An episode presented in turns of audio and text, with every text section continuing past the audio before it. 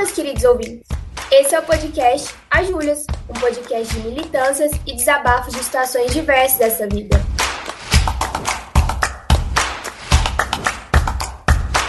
Eu sou a Júlia Chaude.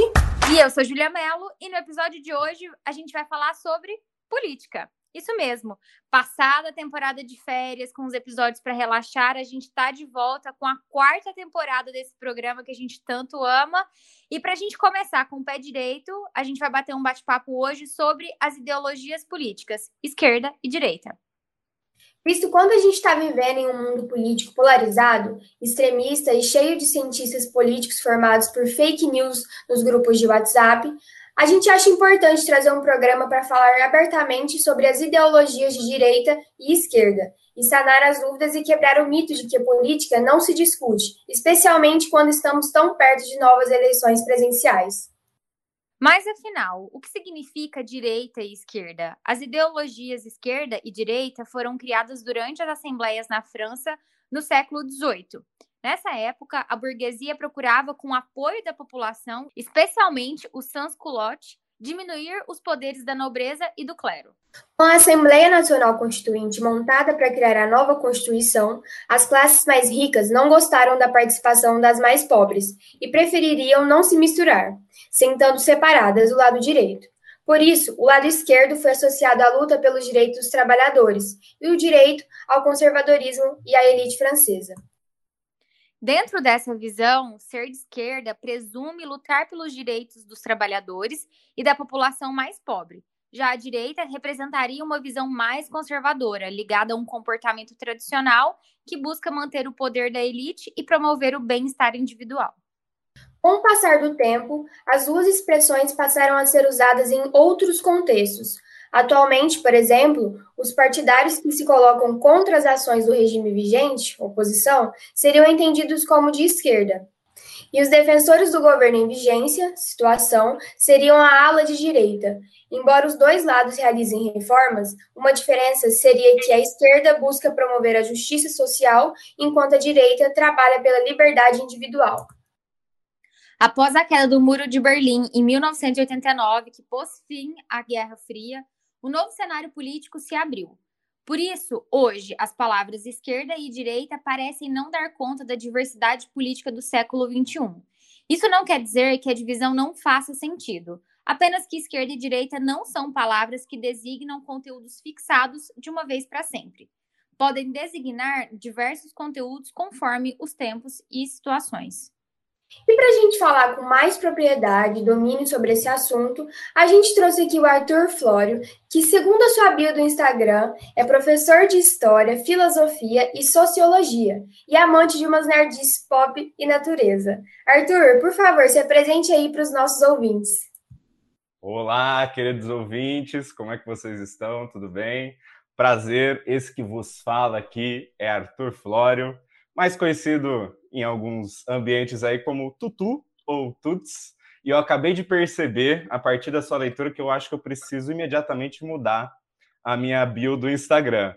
Mas como, como já foi dito, eu sou professor de História, pós-graduado em Filosofia, dou aula de Filosofia, dou aula de História, dou aula de História da Arte, também dou aula de Sociologia e faço pós-graduação em Psicanálise. Mas estamos por aí, é, juntando forças para engatar, engatar no mestrado.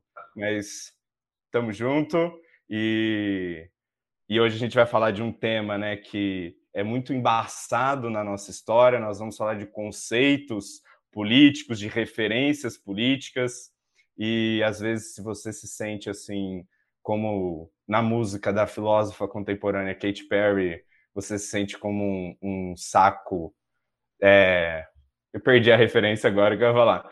Mas é um se você plástico. Isso, se você se sente, se você se sente como na música da Katy Perry, um saco plástico flutuando pelo vento, fique de olho, fique de ouvidos atentos a esse podcast que a gente vai tentar aqui desmistificar algumas coisas e trazer uma clareza um pouquinho maior, ou pelo menos contribuir um pouquinho para a discussão. Que isso, hein? Só eu, eu ri da bio do seu Instagram, mas eu vou tirar o meu riso, entendeu? Que eu acho que ela compõe muito bem a pessoa que está aqui hoje com a gente. Porque a gente acredita que equilíbrio é tudo nesse podcast, né? A gente tem. É uma bala e uma salada, gente. É uma vacina e uma bebedeira no final de semana. Essa é a verdade. Tô mentindo? É isso Olha, mesmo. Não é?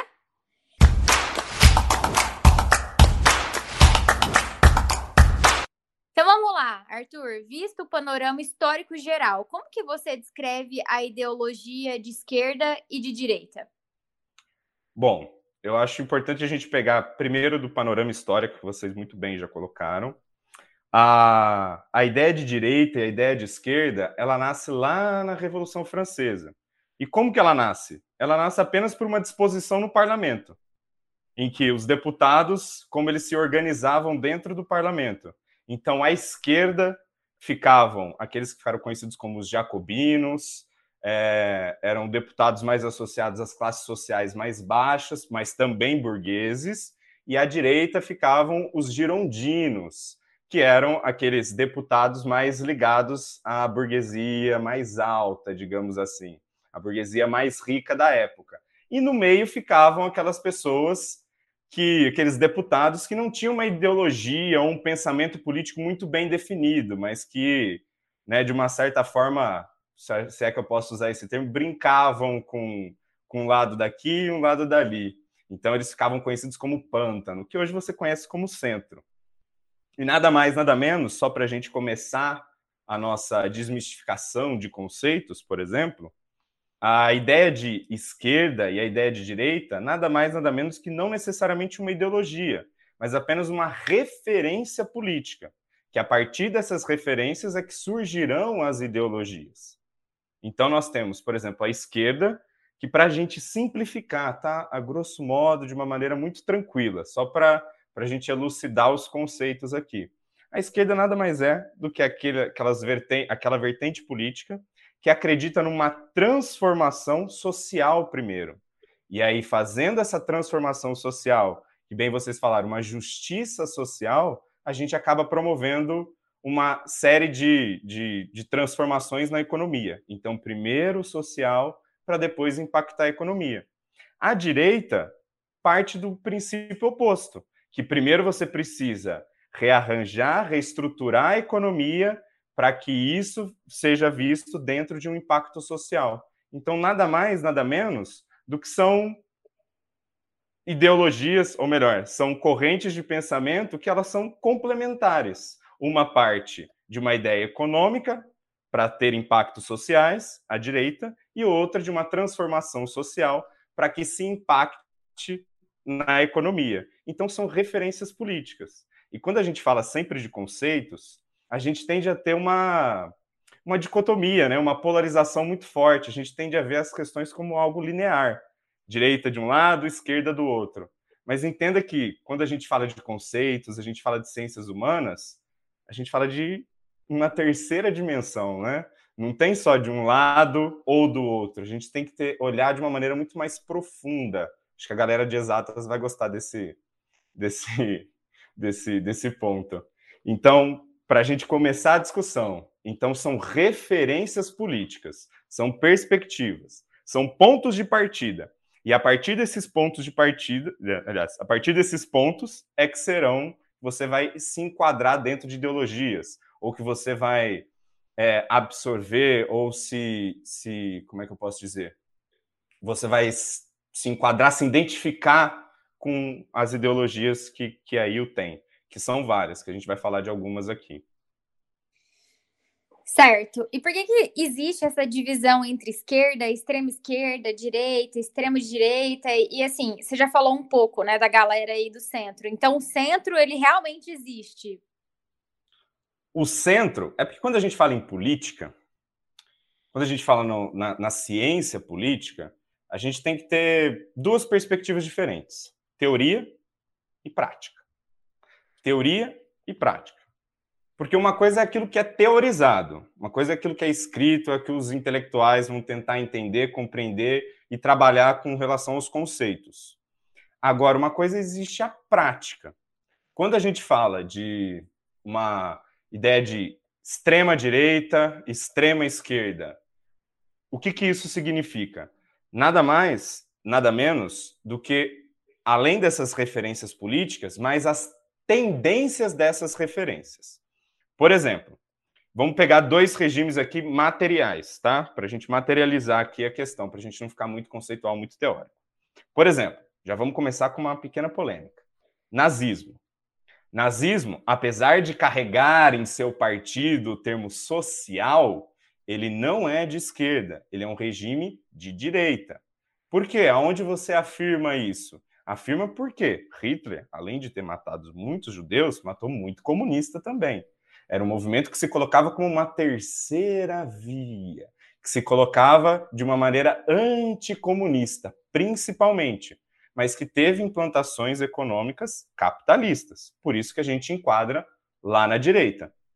Porém, lá na esquerda, a gente tem um regime político muito, mas muito parecido com o regime hitlerista, que é o regime de Stalin.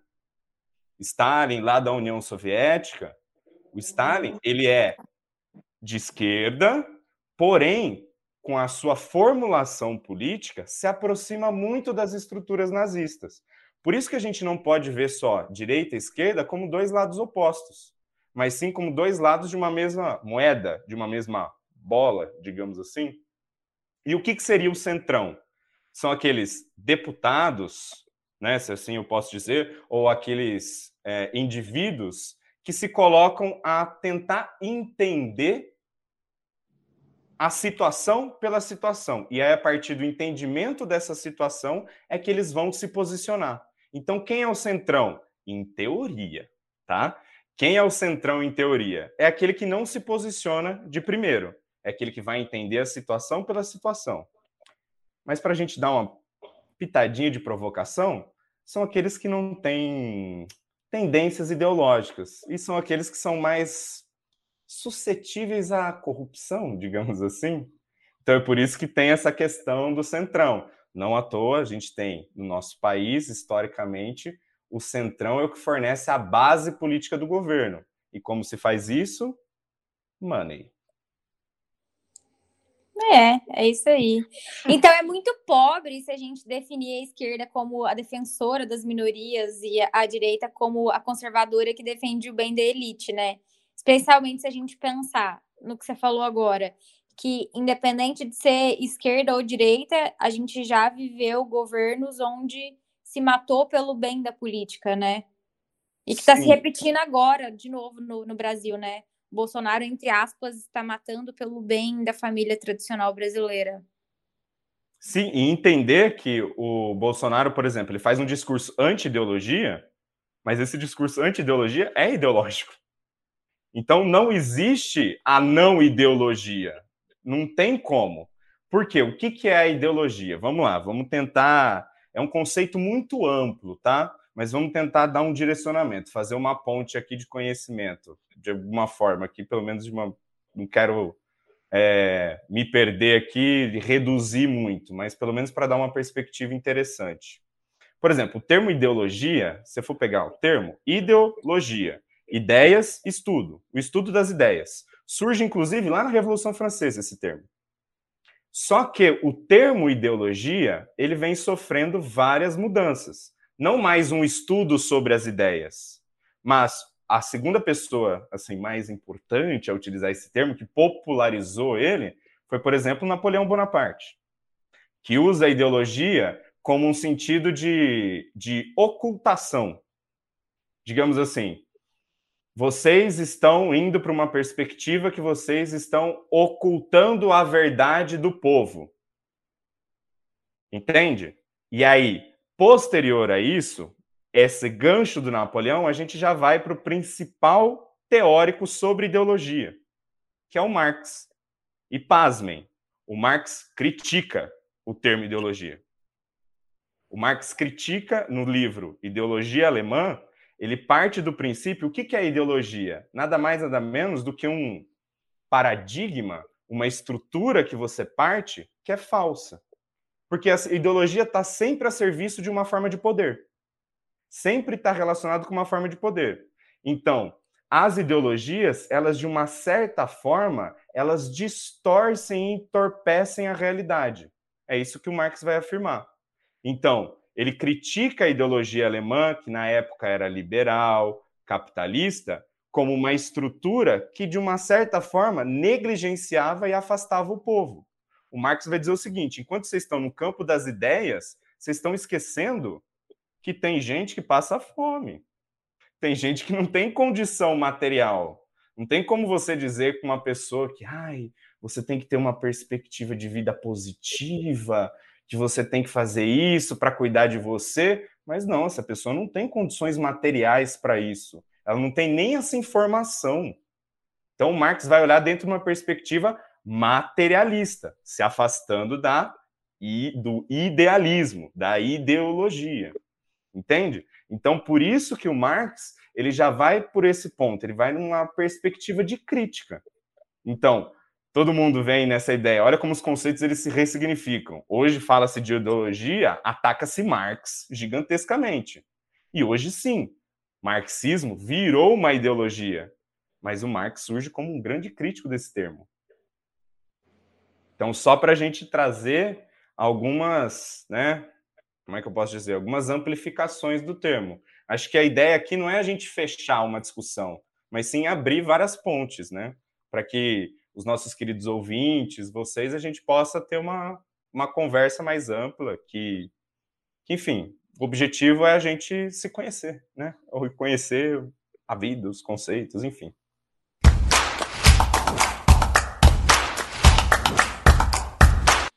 O pensamento mais à direita foi construído ao longo do tempo centrado na figura do indivíduo e de suas liberdades.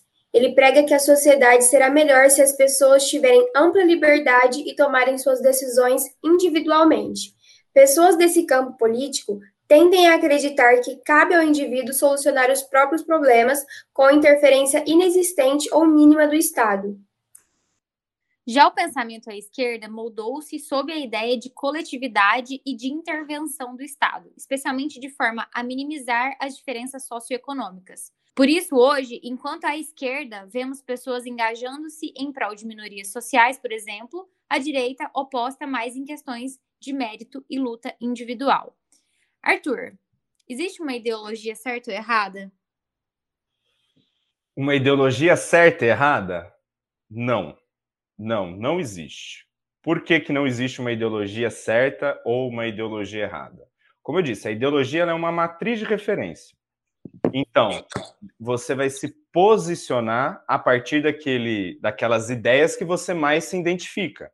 Só que todo discurso ideológico, ele esconde uma parte. O que, que significa esconder uma parte? Ele está a serviço de alguma intenção, de algum poder, certo? De algum discurso de poder. E muitas vezes a ideologia ela faz uma promoção de ideias que aquilo identifique as pessoas, identifique que as pessoas se identifiquem com ela. E isso acarreta num quê? Numa, num discurso que apela para a emoção. Então, quando a gente fala em política, esse discurso emocional, muita, muitas vezes ele atrapalha a questão política. Então, a priori, não existe uma ideologia equivocada. Aliás, nós somos formados por vários tipos de ideologia a todo instante. Você, o seu repertório é um repertório ideológico. Porém, se existe uma ideologia certa e uma errada, em termos políticos, não. Agora, em termos políticos teóricos, não. Agora, em termos práticos, eu te digo: procure ideologias que agreguem e não que desagreguem. Procure ideologias que valorizem o ser humano, a conexão com, com o mundo, a, uma visão de mundo que valorize o outro, seja qual for esse outro, não só humano, mas natureza, animais, enfim. É, enfim, mas procurem ideologias, então, correntes de pensamento que agreguem e não que desagreguem, né? Então, essa seria, para mim, uma ideologia equivocada. Desculpa te cortar. Engraçado você falar isso, porque sábado eu estava conversando com uma amiga que ela é declarada uma pessoa de direita E aí a gente estava falando sobre o possível cenário do, do segundo turno ano que vem das eleições, né? E aí ela, com muito, muito receio, já assumiu para a gente que, se preciso, vai votar no Lula. Uma pessoa que é totalmente de direita, extremamente antipetista, a favor do Lula apodrecer na cadeia, é, se posicionou a favor de votar nele, caso seja necessário né, ter esse voto de protesto contra o Bolsonaro. E aí a gente estava falando, né? Eu comentei que a gente ia gravar esse episódio sobre direita e esquerda, e a gente conversando sobre política, e a gente chegou à conclusão que o que a gente acredita, né, as ideologias que a gente leva para nossa vida, isso é muito baseado é, de acordo com, com o local que a gente vive, né, com as influências que passam por, pela nossa vida, com as coisas que a gente é, vai construindo ao longo da nossa vida, com aquilo que é ensinado, o meio que a gente vive, as pessoas com quem a gente convive, né? Ela é uma pessoa de direita porque ela foi criada numa família extremamente tradicional, uma família é, muito bem de situação financeira, diferente de outras pessoas que a gente conhece, que é, por exemplo, de esquerda. Como que é isso para você? Porque você falou assim, para a gente buscar as ideologias que sejam positivas, que façam sentido. Mas, por exemplo, para um cara que é eleitor do Bolsonaro e que acha que ele é um mito ideológico da vida dele, ele acredita que aquilo é bom, né? Ele acha que metralhar a petralhada do Acre é o que vai fazer sentido.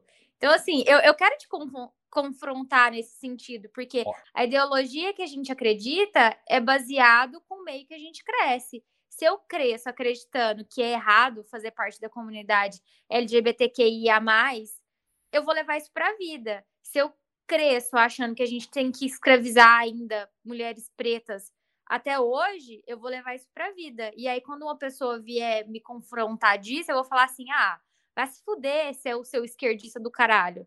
Então tem disso. Eu acho. Nossa, que pergunta. que pergunta maravilhosa. Vamos lá, vou tentar responder tudo os, todos os campos de sentido que você apontou aí. Vou tentar. Vou tentar. Olha só, primeiro, o discurso, vamos pegar do, do principal, do creme de la creme. O discurso bolsonarista. O que, que é esse? É um discurso completamente desagregador, é um discurso que tenta universalizar um padrão de vida, a ideia do cidadão de bem, com todos os seus valores tradicionais, se é que a gente pode dizer que esses valores realmente são tradicionais, porque isso também é discutível. Enfim, é...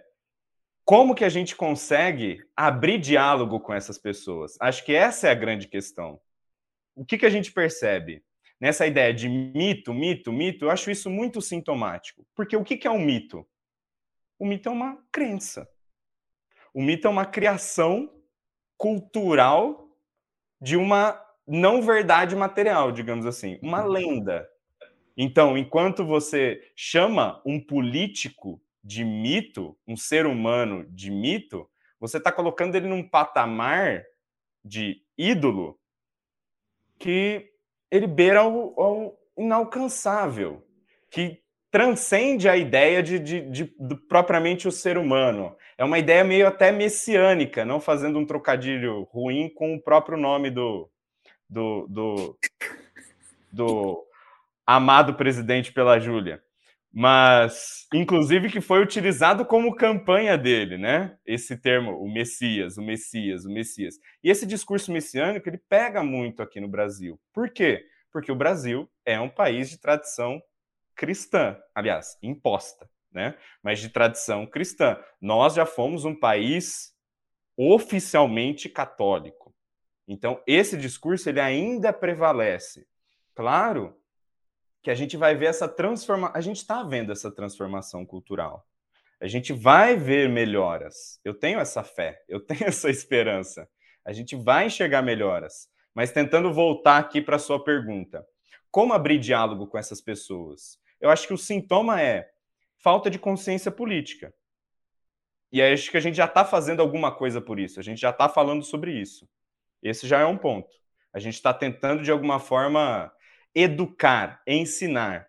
Mas eu parto sempre do princípio, acho que ninguém ensina ninguém. Ninguém ensina ninguém. A gente abre campos de sentido, a gente abre portas. Se você vai entrar ou não, é isso. Eu acho que você tem que sempre estar disponível para o diálogo.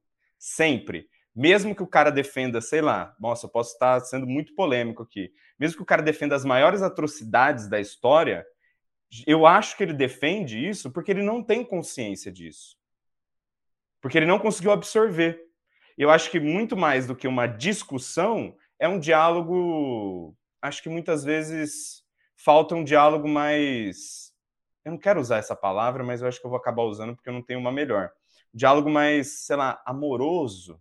Eu sei que é difícil você olhar para um bolsonarista e minimamente amá-lo, mas tá bom, agora foi muito polêmico. Mas você olhar para uma discussão, alguém que defende todas essas irregularidades, defende todas essas atrocidades humanas e olhar para ele como um ser humano. Mas ele o é. Então, essa é a nossa dor. Eu acho que essa é a dor do, da pessoa que tem um repertório político, da pessoa que quer um, um, uma transformação política, uma transformação de ideias, um, uma esperança na, na, nossa sociedade. Eu acho que essa é a dor. Você olhar para uma pessoa e não conseguir tocá-la, afetá-la de forma que ela consiga enxergar o básico. Nosso país é ainda um país que você tem que defender o óbvio todos os dias. Não é matar um leão por dia, é matar o óbvio todos os dias. É pescar o peixinho todos os dias. Entende? É, e, e essa é a dor. Eu não sei se eu respondi, mas coloquei para discussão.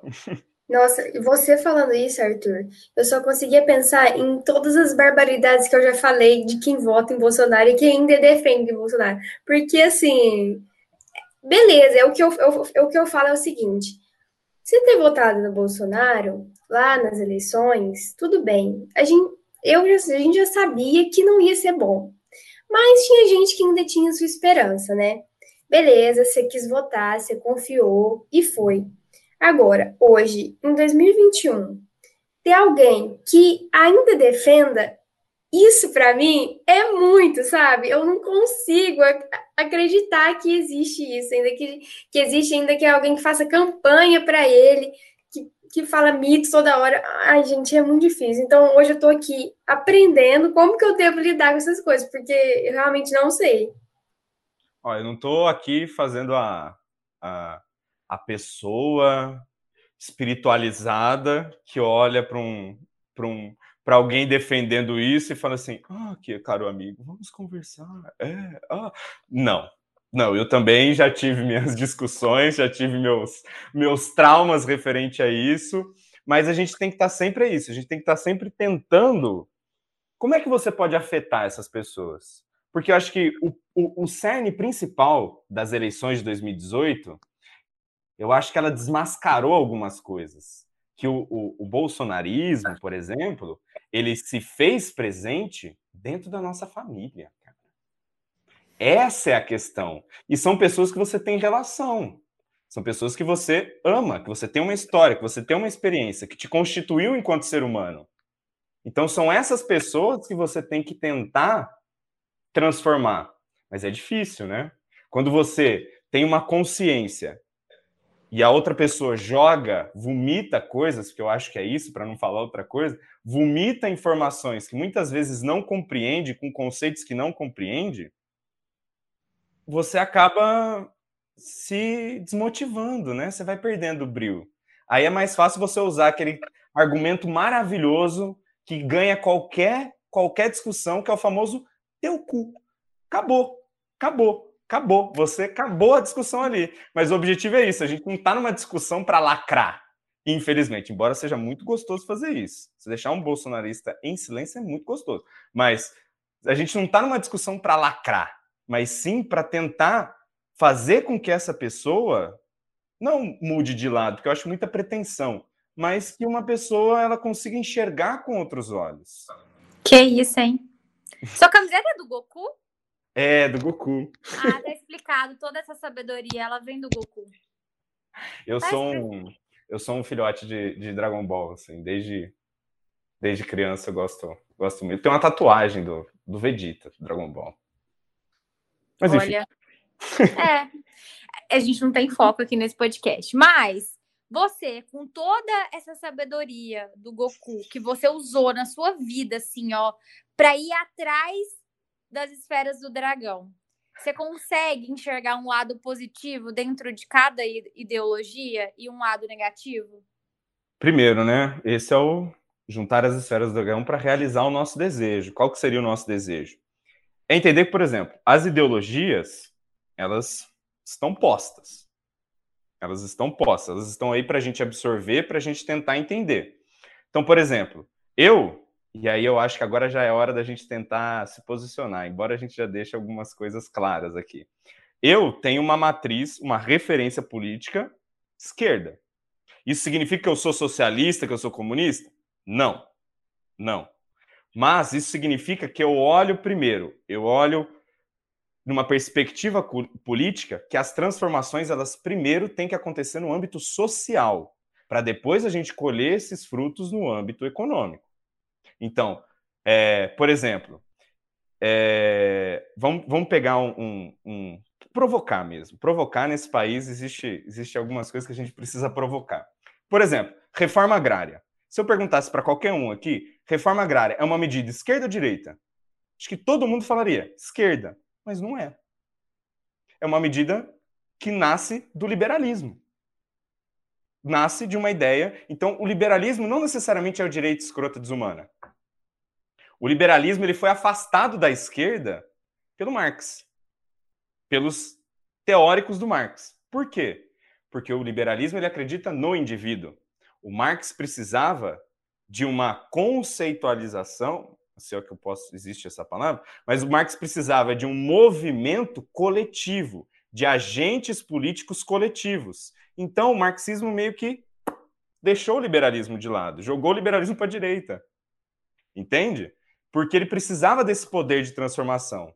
E o Marx só criou as suas ideias em oposição ao sistema econômico vigente, o capitalismo. O socialismo não teria surgido se não fosse o capitalismo, por exemplo, porque é uma resposta.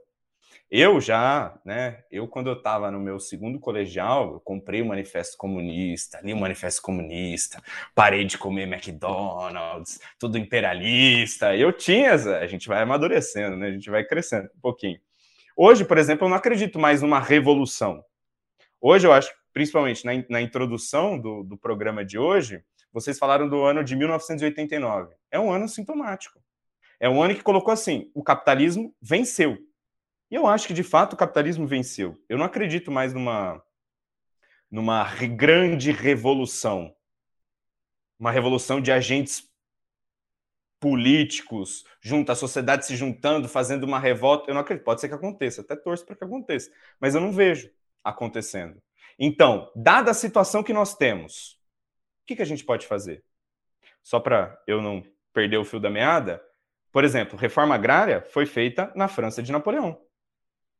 Reforma agrária foi feita nos Estados Unidos, que é, foi feita nos Estados Unidos. Doaram terra nos Estados Unidos? Não, venderam a um dólar. E limitaram, limitaram a aquisição de terras. E aí você fala de reforma agrária, por exemplo, no Brasil isso é muito mal visto. Por que, que é visto de direita? Por que, que é visto de esquerda? Porque, um, ser de esquerda no Brasil já carrega todo um repertório, né, atrelado ao fantasma do comunismo, esse espectro, esse espectro que está sempre rondando a nossa sociedade e tal, e tal, e tal, e tal. Até porque nós somos um país formado dentro de uma perspectiva ruralista total. E aí eu gosto sempre de fazer essa provocação. Por exemplo, a questão da terra é uma questão básica na nossa sociedade. O que culminou, por exemplo, no regime civil-militar, no golpe militar de 64, foi o João Goulart ter falado que ia fazer reforma agrária. Esse é o primeiro ponto. Segundo ponto, para a gente discutir sobre isso, presta atenção. O Brasil, quando se formou, aliás, Brasil é uma invenção, né? Saudoso Beijo Ailton Krenak, meu ídolo. Um dos meus ídolos, né? O Brasil é uma invenção. O próprio termo Brasil, ele só surge a partir da ideia de que o europeu chegou aqui. Então, o nome que nós carregamos é o um nome a partir do europeu. Esse já é um ponto. E aí, o que, que o o europeu implanta aqui? Um regime de completa desigualdade, de escravidão, de monocultura grandes propriedades de terra. E o Brasil hoje, o que, que é? Permanece na mesma estrutura. Hoje, ah, mas Arthur, hoje não tem mais escravidão, mas tem racismo. Tem os indígenas que são cada vez mais isolados e hoje vítimas de garimpeiros e tudo mais, queimadas na. Então a estrutura permanece a mesma. A principal bancada econômica do Brasil, qual que é? Bancada ruralista. Então esses caras perpetuam-se no poder. Então entende que enquanto a estrutura brasileira está julgando, por exemplo, a esquerda, o fantasma do, do, do, do comunismo, é uma perspectiva ideológica. Você está criando um inimigo comum. E isso foi histórico na nossa sociedade. Histórico. Histórico. Por exemplo, só para fazer uma última provocaçãozinha para eu deixar vocês falarem também. Qual que é o nome do Ministério da Economia do Brasil até os dias de hoje? Ministério da Fazenda a nossa economia ainda é atrelada à ideia de fazenda, a uma ideia rural. Então, nosso nome, a nossa, aliás, o nosso nome é o nome de um produto, né? um produto que foi comercializado. Aliás, tem outras origens do nome, mas o mais clássico é esse. Então, assim, entenda como as, as estruturas, quando a gente fala de Brasil, a gente fala de teoria e prática. Na política, então, vixe, se potencializa Tá, mas e o que, que é bom e o que, que é ruim? Assim, o que, que a gente consegue tirar proveito de cada um desses lados? Porque eu acho que a gente, a gente tá num, num momento tão polarizado que falar que é de direita ou falar que é de esquerda é, é passível de briga, tretas familiares, rompimentos amorosos, é, virar a mesa do bar e tacar cerveja na cara do amigo, entendeu? Acho que tem que ter alguma coisa de boa, de positiva, para quando a pessoa fala que é de direita ou de esquerda. Porque, ai, falou que é de direita, é, é ligado imediatamente ao Bolsonaro, é o rico que prega meritocracia, e se você fala que é de esquerda, você é comunista de iPhone, é a feminista louca que não depilou o sovaco, é adoradora do Che Guevara, movimento Lula livre. Mas eu acho que a gente consegue separar algumas coisas que tem de positivo dentro dos movimentos? Ou não? Sim, sim. Por exemplo, vamos pegar dos movimentos sociais mais atuais, por exemplo, que, que hoje ganham mais força na nossa sociedade. O feminismo, por exemplo. O feminismo. Vamos lá, estamos num podcast que declaradamente fala de feminismo. O feminismo, ele é uma corrente de esquerda ou de direita? A sua vontade, eu sei, é falar esquerda. Porque foi enquadrado na esquerda. Mas não necessariamente é só de esquerda. Por quê? O que, que isso significa? Por exemplo, o feminismo não é uma, uma, uma estrutura, uma ação, um movimento que busca uma, uma maior. Como é que eu posso dizer? Equidade de gênero. Isso essa equidade de gênero. Vamos pegar, vamos pegar esse ponto. Equidade de gênero. Não é, de alguma forma, uma, uma construção que valorize o indivíduo, o sujeito, mulher? Sim. Não favorece a sociedade como a mulher enquanto indivíduo, enquanto sujeito? Mas, ao mesmo tempo, não é uma tentativa de justiça social? Qual foi a primeira definição que a gente fez lá na introdução? não é a direita como algo de indivíduo e a esquerda como justiça social, então eles se aproximam. Assim a gente pega o movimento LGBTQI+, o próprio movimento do movimento negro associado ao antirracismo. Então conversa. Gente, esquerda e direita são complementares, um precisa do outro. Um precisa do outro. Essa é a questão. Um só existe em função do outro.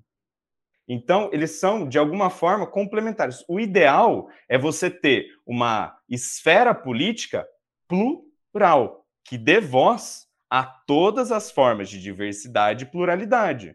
E o liberalismo, ele aceita isso. O liberalismo político aceita isso. E o, a esquerda, como um todo, progressista, aceita isso também. Então, tá vendo como os conceitos muitas vezes se perdem?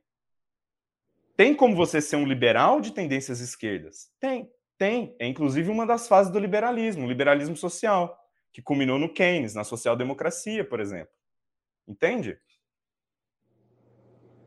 A Júlia tá me olhando com uma cara muito, mas muito de raiva, eu tô com medo. Ju, quem? Eu ou ela? A Júlia Mello. Eu não tenho raiva. Não, não, eu tô concordando, assim, ó. É real. Entende? Então, por exemplo, é, foi colocado, esses movimentos, eles são colocados numa ala, né, geralmente jogados tudo para a ala de esquerda, porque fala de uma justiça social. Mas não deixa de ser um movimento em prol do indivíduo, em prol do sujeito. Mas por que, que existe, então, essa demonização de, do, dessas ideologias, né? Do que é ruim, do que é bom, o porquê ser e o não ser? Inimigo comum. Na nossa construção histórica, e agora eu, eu, eu vou reduzir para Brasil, precisava de um inimigo comum. A esquerda, né, o, o socialismo aqui no Brasil, ele sempre foi visto como algo a ser demonizado pelos estados mesmo, pelo, pelos estadistas mesmo, digamos assim. Por quê? Vamos lá. Quem mais reprimiu a esquerda no Brasil e os comunistas, pasmem, não é a ditadura militar. A ditadura militar pegou só as rebarbas. Foi o Vargas. Uhum. O Vargas que passa geral. Ele que acaba com o Partido Comunista, ele que dissolve tudo, ele acaba com o principal líder comunista, que é o Prestes, fazendo o quê? pegando a, a companheira dele, a Olga, e mandando ela para o nazismo. A Olga, que era brasileira, judia, mulher. Prato cheio para o nazismo. Prato cheio. Prato cheio. E comunista. Prato cheio. Prato cheio. Foi mandada para campo de concentração. Então, desarticula completamente. Então, esse fantasma do comunismo, ele sempre surge como um inimigo comum de uma tentativa de unificar a sociedade brasileira e justificar é, como é que eu posso dizer? Justificar as, a manutenção dessas hierarquias sociais, que são constantes no Brasil. Famílias que em 1500, lá, 1500 e tanto, para a gente não ficar preso a datas, mas famílias lá dos anos 1500 que estavam no poder, ainda hoje prevalecem no poder. Ainda hoje estão nas principais estruturas de elite.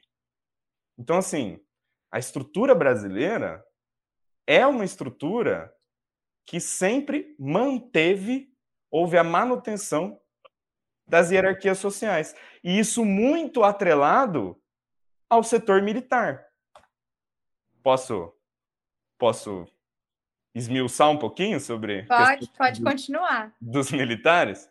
Por exemplo, a história militar no Brasil é uma história que atrela a política brasileira. É atrelada à política. Os militares sempre se envolveram em política, principalmente a partir da Guerra do Paraguai, lá no Brasil Império, antes do Brasil ser uma república. Então, quando o Brasil tem um exército de fato que venceu uma guerra, e aí as condições da guerra eu vou deixar de lado, que foi uma chacina total, um genocídio total do exército brasileiro. Mas ali que o Brasil se constituiu, o exército brasileiro se constituiu como uma instituição forte, inclusive uma instituição que, pasmem, é uma instituição que impulsionou o movimento abolicionista, por conta de vários soldados negros, ex-escravos, terem sido incorporados ao exército e, por sua bravura, incentivar o exército ao movimento da abolição. Mas, desde a implantação da República Brasileira, lá em 1889, foi um golpe de Estado militar. O Marechal Deodoro da Fonseca, ele era o ministro da guerra do Dom Pedro II. Ele não queria a República, ele era um monarquista. Mas aí prometeram para ele o cargo da presidência, o que, que ele fez? Aceitou. Deu golpe. Então, a nossa história política está intrinsecamente à história militar. Quer ver? A primeira república brasileira é chamada de República dos Marechais. Marechal Deodoro, Marechal Floriano Peixoto. Depois vem os cafeicultores. Qual era o título dos cafeicultores mesmo? Coronéis. Depois, aí vai a República do Café com Leite e tal. Depois vem o movimento tenentista, que coloca Getúlio Vargas no poder. Vargas era um militar. E aí Vargas implanta uma ditadura, fica 15 anos no poder, Segunda Guerra Mundial, ele sai. Quem assume a presidência do Brasil? Eleito. Um general, Dutra. E aí quem vem de novo? Aí vem Vargas de novo. Então, olha só, nossa história atrelados a militares. Aí depois vem outros presidentes civis.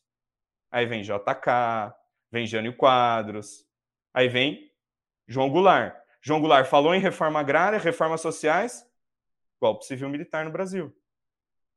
E aí vem toda essa história, né? 21 anos. É, é engraçado, né? O Brasil ele tem só para demonstrar essa mistificação de conceitos, o, o Brasil implanta uma ditadura para defender a democracia. É, é, isso, isso é Brasil. Isso é Brasil.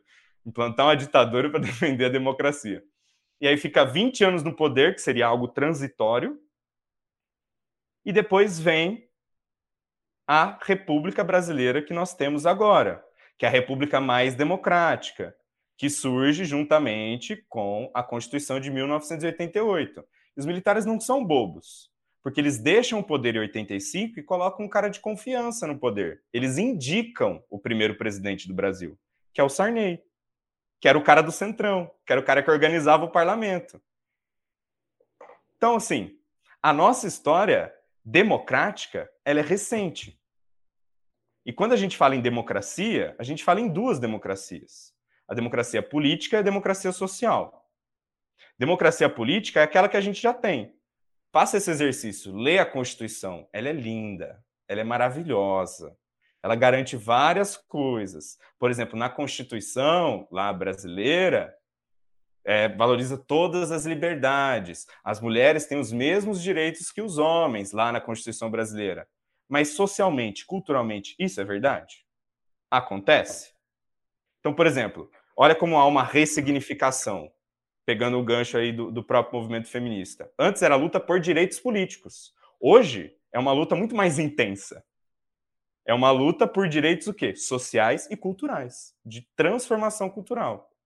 Uma revolução política você faz em poucos dias. Uma revolução econômica em poucos anos. Uma revolução cultural precisa de gerações para acontecer. Então, assim, a gente caminha a passos lentos, mas caminha. Eu brinco às vezes com meus alunos que o Brasil é, ele podia pegar um elevador para crescer, para chegar no topo. Mas eu acho que o Brasil gosta de subir escada de caracol, viu? Porque fica numa em vários retrocessos, retrocessos, retrocessos. Você está falando aí de, de, retrocessos, mas é engraçado como a história do nosso país ela é romantizada, né? Na hora que você foi falar, ai, Vargas. A gente não aprende na escola que o governo do Vargas foi uma ditadura. Tanto que né, quando você entra nessa matéria, tá lá assim no livro, a era Vargas. Como se o Vargas tivesse sido um cara que transformou o nosso país. E o cara deu um golpe, sabe? Quando você vai falar de ah, abolição da escravatura, nossa, como se a princesa Isabel fosse uma fadinha que libertou os escravos. Ninguém te conta toda a pressão política que ela estava sofrendo por a gente ser um dos últimos países a abolir a escravatura. Então é tudo muito romantizado e a gente leva isso para frente, a gente leva isso para a vida, né? Nossa, quando Pedro Álvares Cabral chegou no Brasil e viu os índios, tem um marco, né, no litoral e todo mundo acha isso muito lindo. Ninguém mais fala isso, disso depois, na vida. A gente não, não fala sobre história. E, é, e aí é, é o mesmo mito da política, né? A gente não pode discutir sobre. E aí tem até um programa muito legal, eu não sei se é no, no History Channel, eu não sei o canal, que fala sobre. Ele fala justamente sobre os mitos de, de, toda a história do Brasil. E aí tem o Eduardo Bueno, que é um cara que eu já, já, já contei para vocês é, aqui no podcast é, é, apresentado pelo Felipe Castanhari, e eles vão falando, vão desmistificando todos esses processos do Brasil. E é, é, muito legal, porque realmente a gente não fala sobre a nossa própria história. A gente não conhece a nossa própria história. Porque há um discurso de poder, há uma ideologia por trás de mitificar certas coisas. E aí você entende a nossa história ser mitificada, um político ser mitificado também. Entende? Como essa relação ela prevalece, esse caráter messiânico, esse caráter salvacionista. Por exemplo, quando os militares dão o golpe da República, Eles são vistos como os grandes salvadores, os grandes protetores da moral. E até hoje é assim. Então, sempre quando tem, né, no Brasil, tem essa perspectiva, né, de que existe uma certa desmoralização da sociedade, e esse termo é interessantíssimo, mas talvez seja ponto para um outro podcast, mas quando há uma desmoralização política, chama um militar, que ele vai ser responsável por trazer a ordem. Olha o nosso, olha a nossa frase da bandeira brasileira. Ordem e progresso já é um discurso ideológico, um discurso positivista. Inclusive, a frase original não é essa, não é ordem e progresso. É o amor por princípio, a ordem como base e o progresso pelo fim, como fim. Então, só para vocês verem, tiramos o amor, né? Não tem, né? Não tem amor. Não tem. Acabou o amor.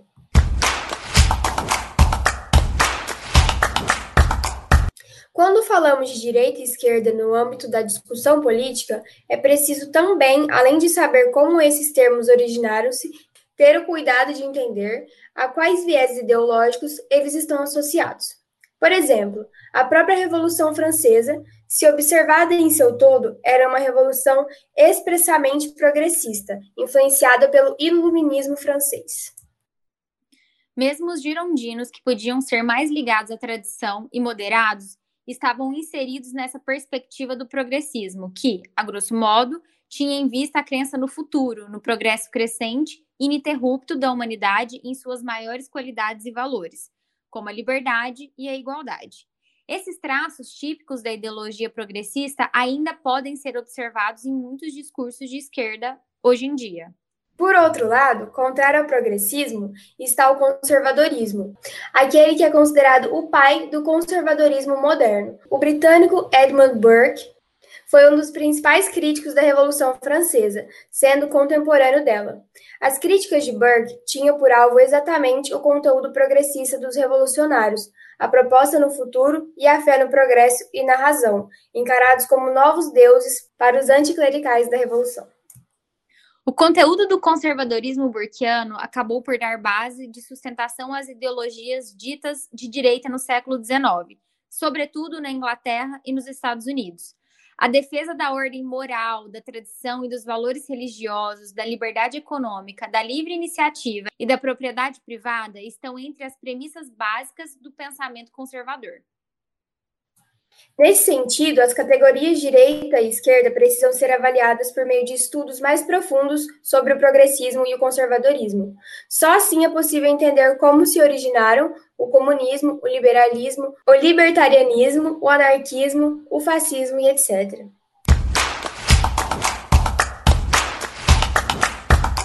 Arthur, a título de contextualização, que você é uma pessoa que gosta de contextualizar, né? A gente já percebeu isso hoje. Conta um pouquinho para a gente sobre esses modelos socioeconômicos e as correlações com as ideologias políticas, né? Porque, assim, a, a direita está associada ao, ao, fascismo, ao nazismo, e a esquerda sempre está atrelada ao comunismo, mesmo a gente não sendo comunista. Bom, vamos lá. É mal, é mal de historiador. vai sempre lá na minúcia para chegar num, num ponto e, e, vai além, né? Mas me cortem, por favor, tá? Se, se necessário. Vamos lá. Alguns conceitos que foram colocados aqui. Por exemplo, o conservadorismo do Edmund Burke, o principal clássico teórico conservador inglês, é, que vivenciou o processo da Revolução Francesa. O Burke, por que, que ele é tido como um conservador? Porque ele é antirrevolucionário. Ele faz a crítica à própria Revolução Francesa. Ele prevê o que ia acontecer na Revolução Francesa.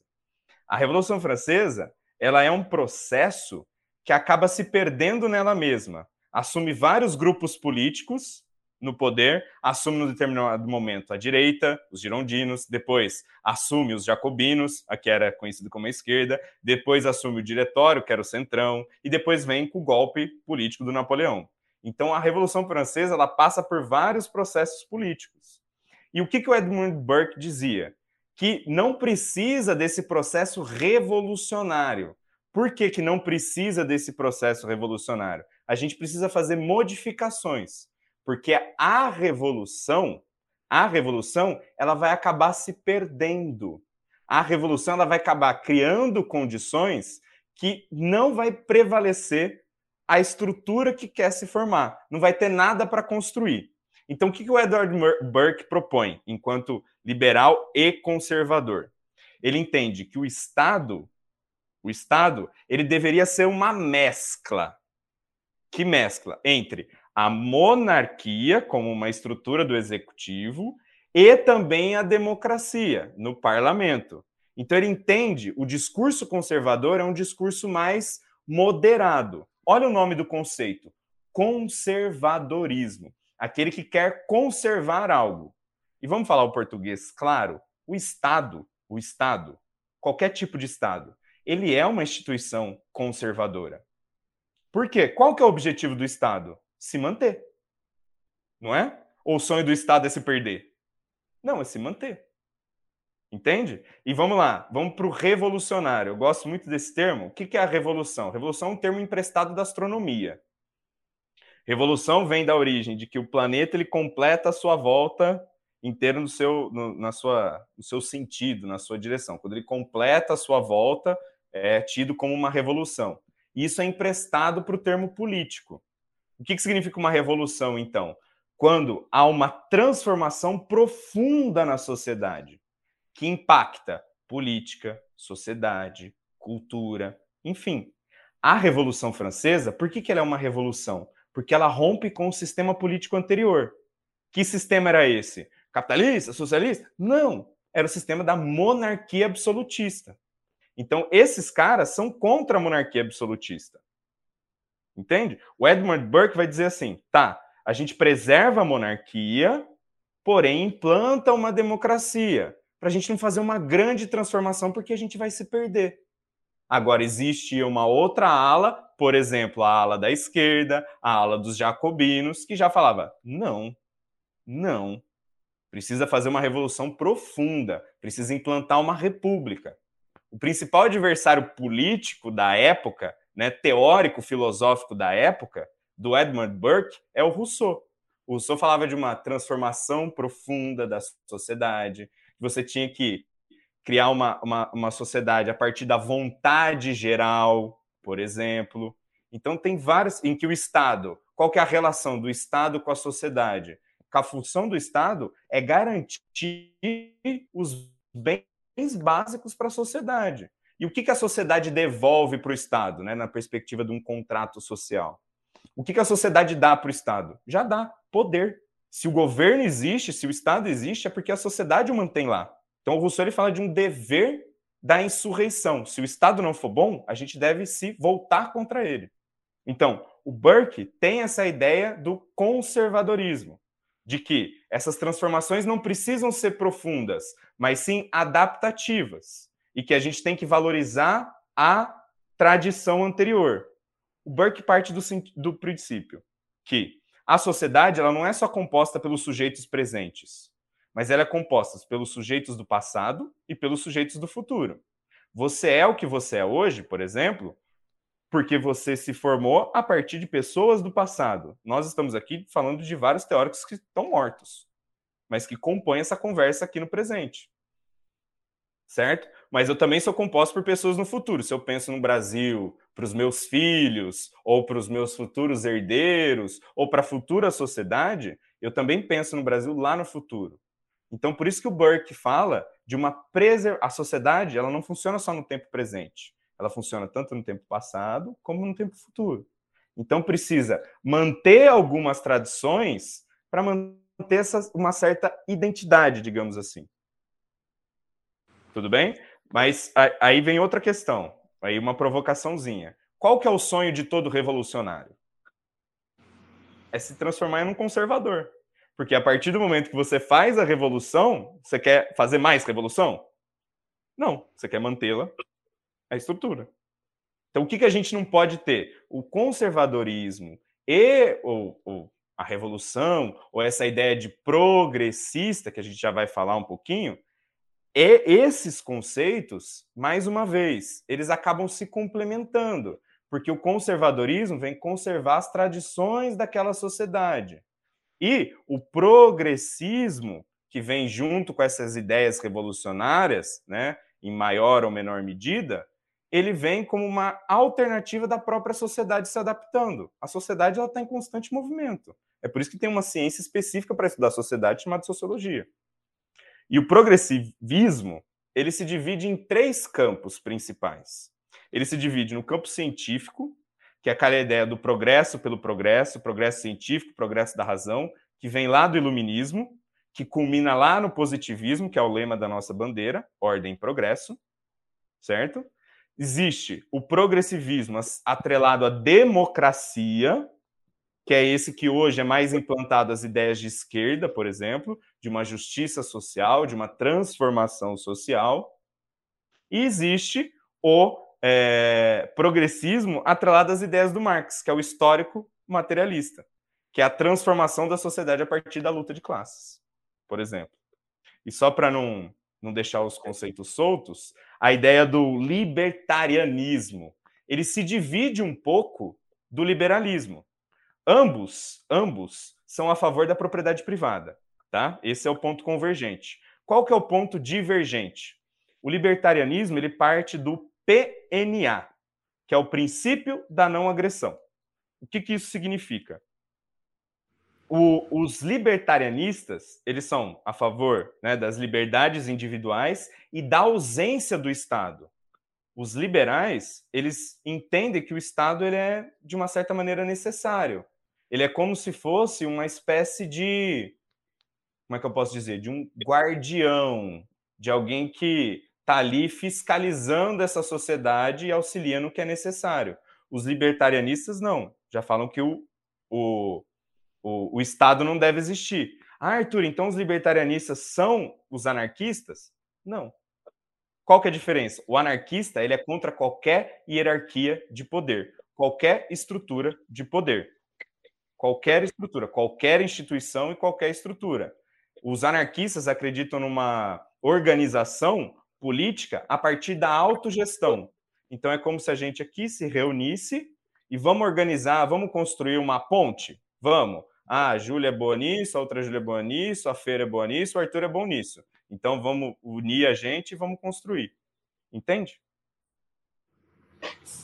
Sim,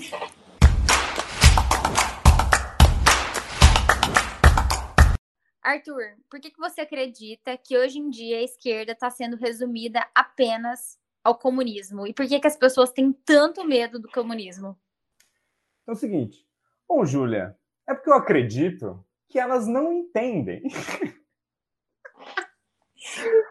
Mais uma vez, vamos lá. Quando a gente fala de, de comunismo e socialismo, são dois conceitos que muitas vezes se misturam e são usados de maneira equivocada.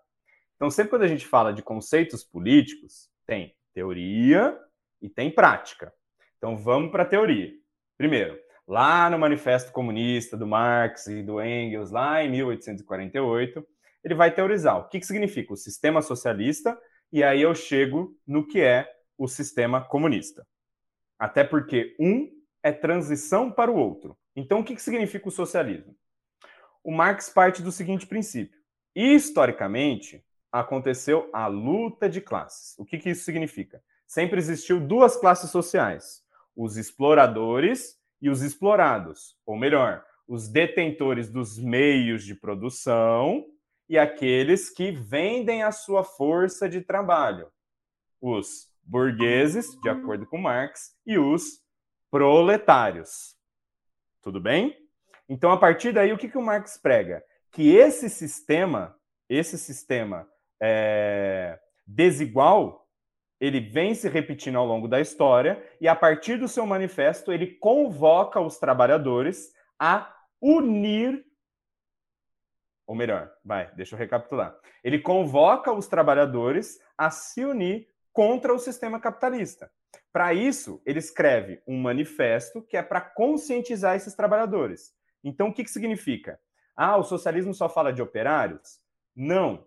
O socialismo fala de aqueles que são explorados, aqueles que vendem a sua força de trabalho. Então, por exemplo, na perspectiva do Marx, o médico, por exemplo, ele é um proletário. Por quê? Porque ele não é o dono do hospital, ele não é o dono do meio de produção. Ele apenas vende a sua força de trabalho, ele vende o seu conhecimento. Ah, mas ele tem um salário alto. Sim, e aí é que está o problema para o Marx. Porque esse médico, ele tende a se ver como um burguês e não como um operário. E aí é que está toda a estrutura. É por isso que os trabalhadores precisam se unir e dessa união fazer a revolução, tomar o poder. O que significa tomar o poder? Acabar com a luta de classes, acabar com essa relação histórica de exploradores e explorados. Então, tá, beleza. Os trabalhadores assumem o poder. E o que, que vai acontecer? O que, que eles vão fazer? Primeiro, eles fizeram a revolução, eles têm que garantir que ela permaneça. Certo? Então, por isso que o Marx chama de uma ditadura do proletariado. Ah, Arthur, um governo autoritário? Ah, Arthur, uma ditadura de um só? Não, não é isso. Significa uma classe social no poder. Que essa classe social vai ser a classe, ou seja, os proletários, que vão direcionar esse Estado para uma socialização. O que, que isso significa? Uma distribuição das riquezas. Certo? Então, desse ponto, os trabalhadores, eles têm por objetivo, feito a revolução, transformar esse Estado em uma perspectiva socialista. O que, que isso significa? Um Estado que vai socializar as riquezas. O que, que é a riqueza para o Marx? É o fruto do trabalho. E aí vem aquela famosa frase: Ah, você é um socialista de iPhone. É uma frase equivocada. Por quê? O Marx nunca disse para a gente abdicar dos bens materiais.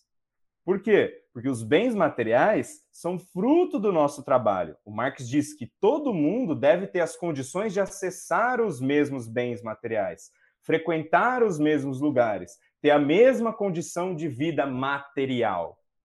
Afinal, fazendo aquela provocaçãozinha básica, quem diz para a gente abdicar dos bens materiais não é o Marx, é Jesus. Né? Tem aquela famosa frase bíblica: mais fácil um camelo passar por um buraco de uma agulha do que um rico entrar no reino dos céus, por exemplo. Isso é uma frase bíblica.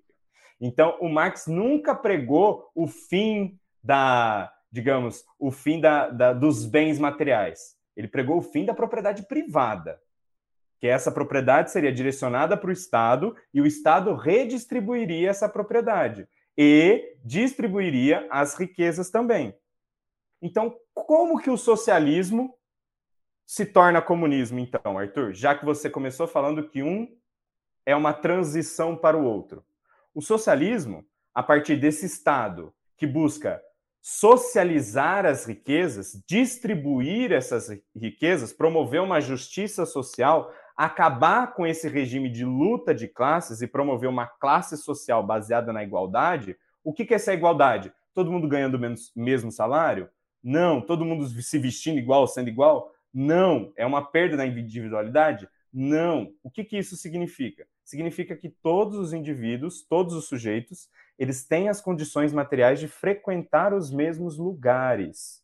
Então é o seguinte: um médico lá e o faxineiro, eles não vão ganhar o mesmo salário, não tem essa perspectiva, mas eles vão ter a condição básica de frequentar os mesmos lugares, de ter as mesmas condições. Então, o cara que, o cara que ganha 50 mil e o cara que ganha 10 mil, eles têm salários diferentes, mas eles frequentam a mesma classe social. Eles têm as condições de frequentar o mesmo espaço, as mesmas condições, os mesmos produtos.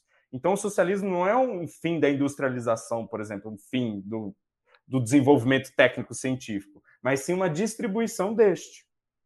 E qual que é a pira, então? O que, que se transforma no comunismo?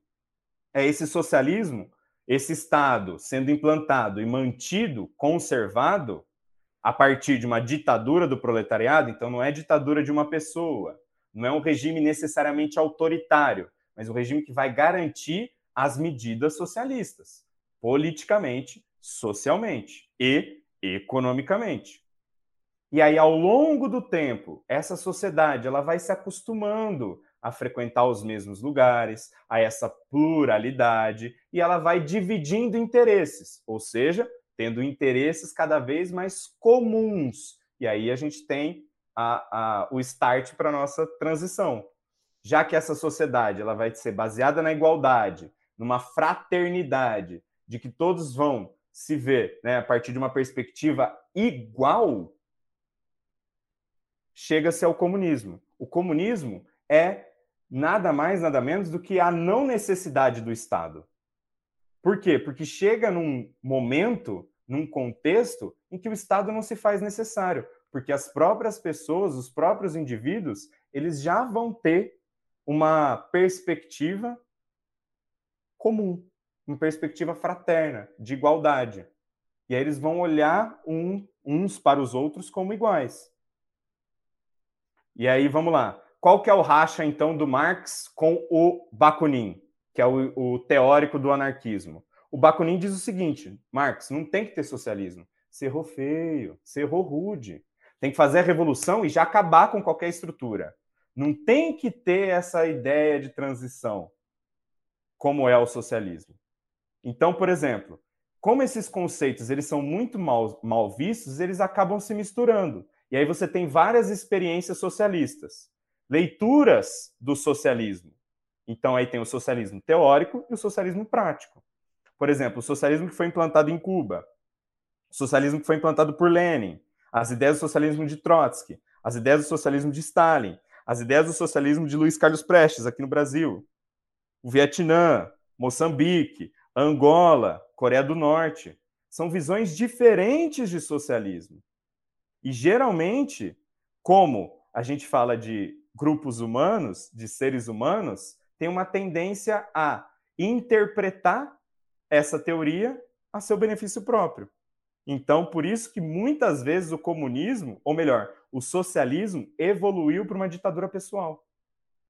Por isso que acaba se assemelhando a ditaduras de direita, por exemplo, como o fascismo de Mussolini, o fascismo de Salazar em Portugal, o fascismo de Franco, ou até o nazismo de Hitler. Por isso que acaba se aproximando essas vertentes. É, enquanto você estava falando aí dos modelos de governo, eu estava lembrando que nas eleições de 2018 é... Eu não sei se eu tive a felicidade ou infelicidade de ser professora nessa época, e dentro da sala de aula a gente ouve os mais diversos é, comentários, das mais diversas opiniões, das mais diversas é, pessoas. E aí tava aquele super discurso, eu tinha, eu tinha um aluno que era filho de militar, falando que, que tinha que votar mesmo no Bolsonaro, porque, de acordo com o pai e com o avô, que também tinha sido militar, é, a ditadura foi a melhor coisa que já aconteceu no Brasil, que foi, era uma época de sossego, tranquilidade, de que não tinha violência, é, de que nessa época a economia do Brasil deslanchou e a gente teve grandes feitos e grandes ganhos econômicos. E aí eu tinha uma outra aluna falando que não dava para votar no Haddad, porque a gente não podia voltar ao comunismo, que o Brasil já tinha vivido essa fase e que isso não dava para repetir. E um outro cara virou para mim e falou assim: Olha, tá vendo aqui? Eu tatuei no meu braço todos os países onde o comunismo deu certo. Aí, tipo assim, era, não tinha nada no braço dele. Eu ficava pensando: Meu Deus, como as pessoas não têm informação e elas reduzem uma teoria rica, com várias informações, é, a uma coisa tão, tão pequena, né? Tão, tão nada, tão inútil.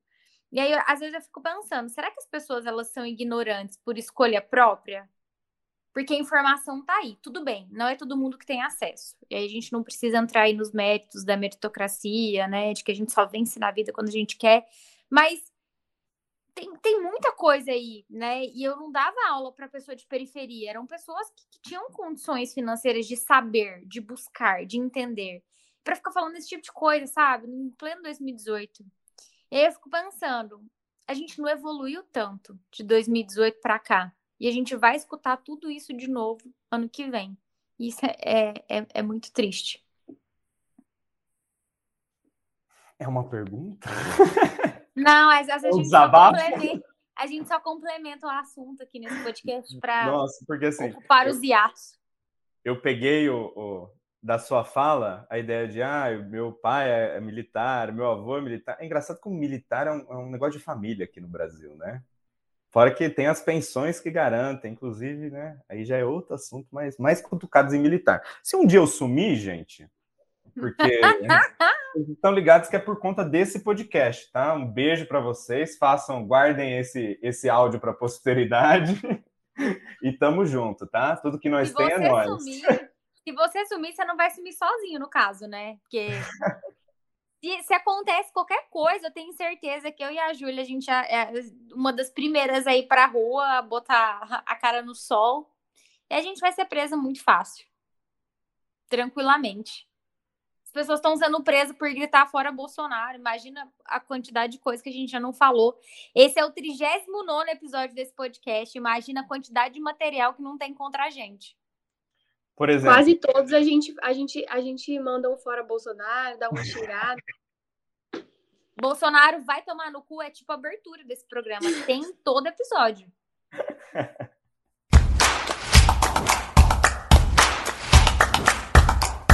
É, é, é, engraçado como, como, por exemplo, ainda tem essa perspectiva. Eu lembro de uma discussão no, no Facebook que eu presenciei e participei. Era um comentário de uma pessoa falando assim, em 2014, essa época, quando era a eleição Dilma versus Aécio. Ai, meu coração doeu aqui várias vezes, porque eu lembro das camisetas, a culpa não foi minha, eu votei no Aécio, eu queria rasgar essa camiseta do corpo das pessoas, mas enfim, isso não importa, pode continuar. Inclusive, saudades de mãe. Vamos lá. É... Queria dizer que é engraçado como as pessoas misturam os conceitos. Por exemplo, eu, lembro de um comentário, eu nunca esqueci esse comentário. Esse comentário virou uma aula que eu, que eu dei para uns alunos, porque foi um desabafo. Foi a pessoa falou assim: Ah, você não passa de um socialista, comunista, petista, esquerdista. Eu falei: Nossa, ela misturou tanta coisa que ela não faz ideia o que isso significa.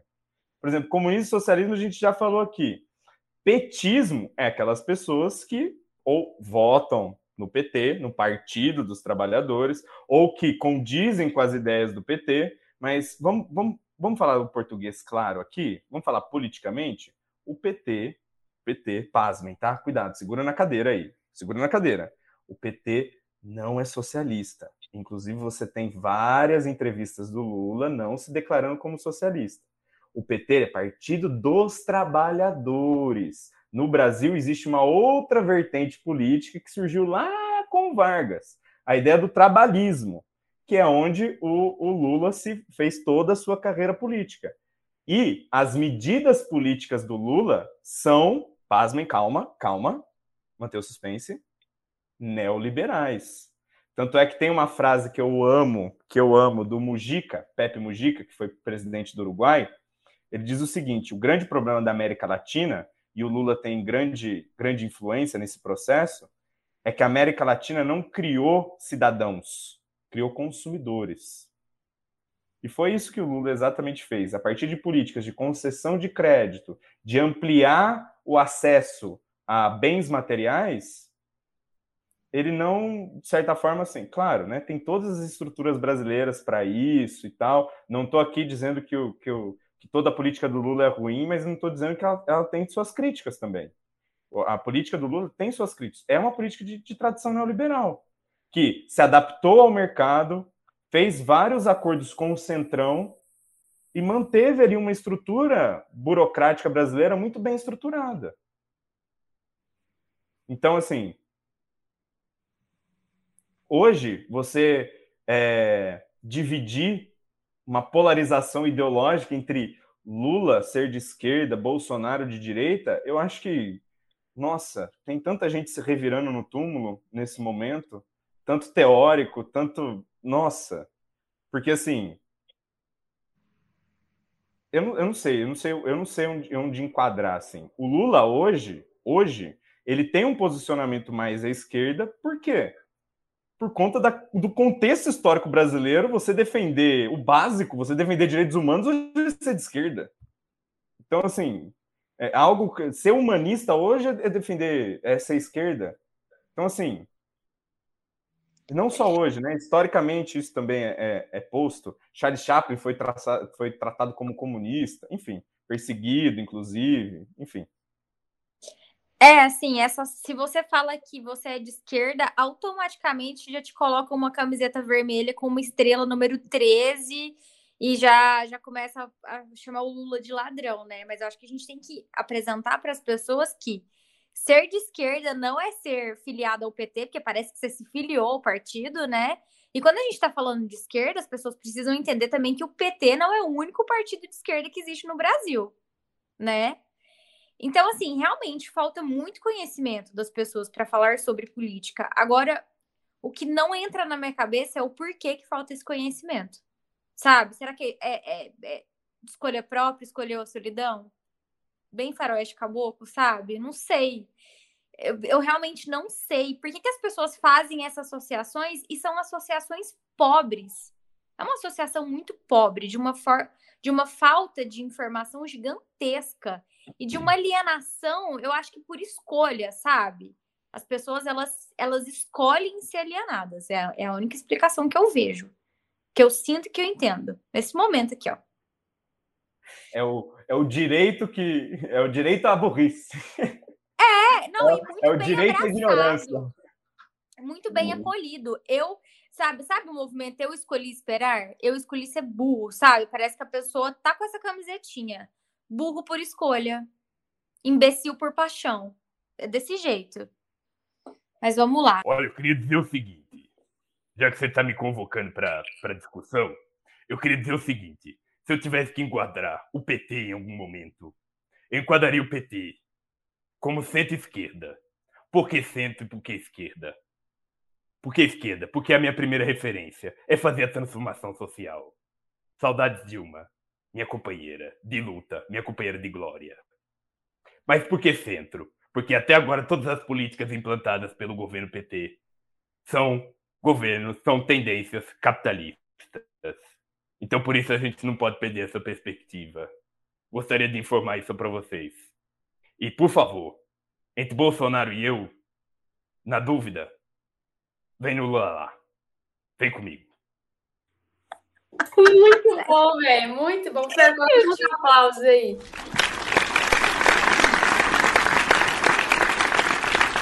É, Fer, tem que aplaudir, tem que aplaudir. Gente, oh, de verdade, eu chorei aqui agora, velho.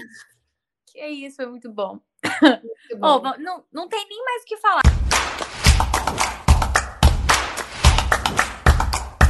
E aí, querido ouvinte, tá gostando desse episódio? Aprendeu um pouquinho sobre direita e esquerda? Então, segura aí que semana que vem a gente volta com a parte 2 para a gente falar um pouquinho sobre a divisão de esquerda e direita no Brasil no período da ditadura militar e também sobre o risco que a democracia corre nas eleições de 2022. A gente se ouve lá.